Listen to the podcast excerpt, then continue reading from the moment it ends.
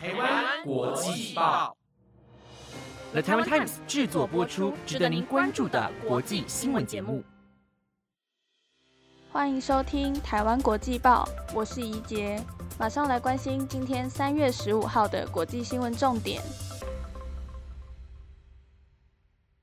Hello，各位听众，晚安。今天要带您来关心的国际新闻重点有：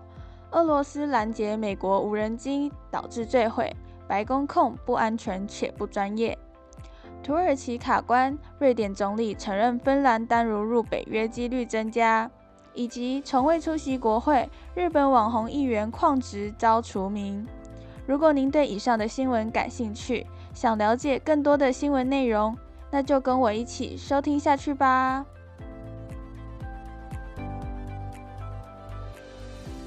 今天的第一则新闻带您来关心：俄罗斯拦截美国无人机导致坠毁，白宫控不安全且不专业。美方今天表示，俄罗斯战机拦截美国无人机，导致无人机受损在黑海海域。白宫指控俄罗斯的行动不安全也不专业。这起事件凸显俄罗斯入侵乌克兰后，导致美俄关系紧张现况。美军欧洲司令部发出新闻稿指出，两架俄罗斯苏凯二七战机今天上午在黑海国际空域拦截美国空军 MQ 九无人侦察机。上午七点左右，其中一架俄罗斯战机撞上 MQ 九无人机螺旋桨，导致坠毁。美军指控俄罗斯行为鲁莽，并警告这类挑衅行为可能导致误判与意外升级。白宫国安会战略沟通协调官科比今天被问到此事时表示，虽然俄罗斯在相关区域的拦截行动并不罕见，但造成飞机坠毁是第一次。这次事件反映俄罗斯行为不专业、不安全且鲁莽。他也表示，美国总统拜登已听取白宫国安顾问苏利文简报，美国国务院也会向俄罗斯表达关切。科比强调，此事不会阻止美方继续在该区域执行任务，美国会继续在国际空域航行与运作。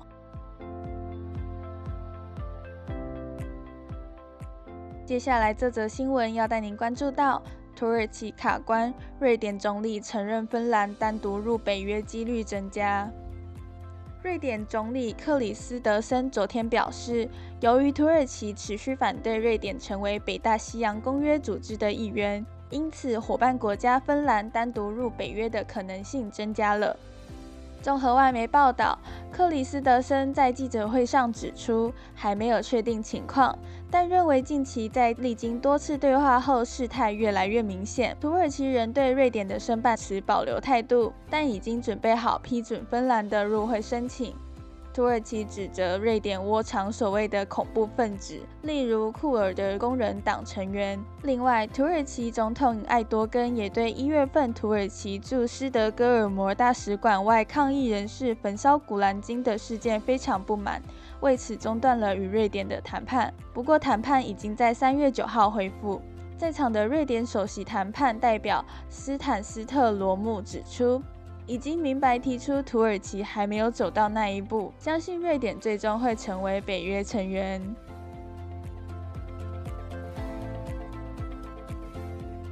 下一则新闻要带您看到的是，哥伦比亚破获古柯碱走私潜艇，疑似气体中毒，两死两伤。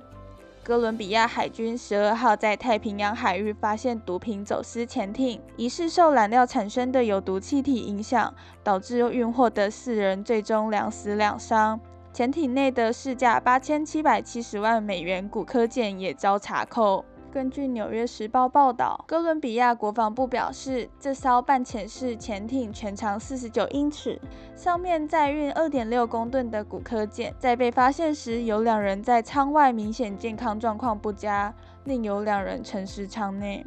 哥伦比亚海军将死伤者和毒品都运到图马克市，移交给检方进行调查。目前传出，这艘潜艇属于哥伦比亚革命军。该组织向来透过贩毒、绑架和其他犯罪行为来筹措资金。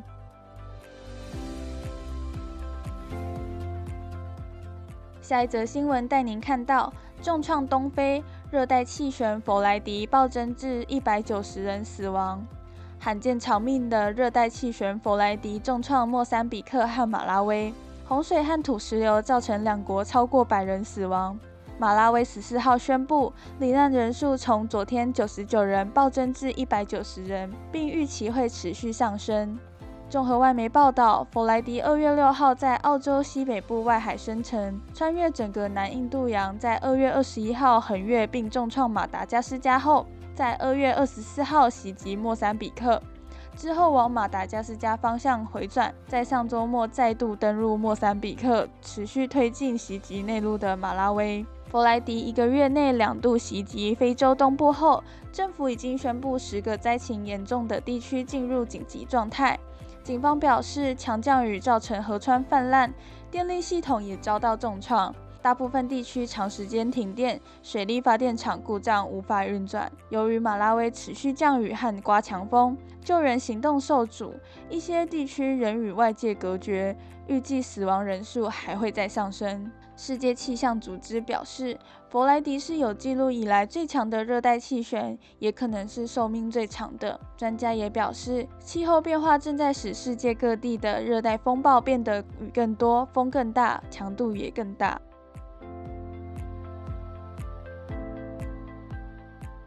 今天的最后一则新闻带您看到：从未出席国会，日本网红议员旷职遭除名。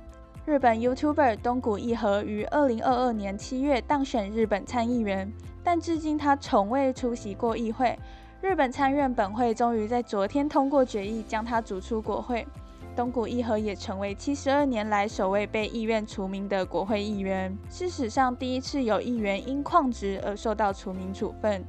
根据日本媒体报道，东谷义和目前仍在杜拜，自他去年当选参议员以来，从未踏入国会半步。原因是他被指控犯下诈欺、诽谤等非法行为，因此不敢回国。对此，他则宣称，他先前就有承诺过会在海外进行政治活动，在此之后才当选的。在当选议员以前，东谷义和是一名 YouTuber，专门爆料艺人八卦、名人黑历史。他在网络上使用的化名 Gashi 比本人东谷义和更为人所知。作为一名爆料系 YouTuber，东谷义和收获了不少关注度，在网络上拉抬自己的声量，并于参议员选举中获得二十八万多票，成功当选。今年二月，参议院的委员会曾要求东谷义和必须出席议会并道歉，但东谷义和拒绝，因此在十五号通过将他逐出议会的处分。不过，东谷义和并没有把警告放在眼里，反而在他的 YouTube 频道上宣布他要去土耳其，并打算将他的薪水捐给土耳其帮助救灾。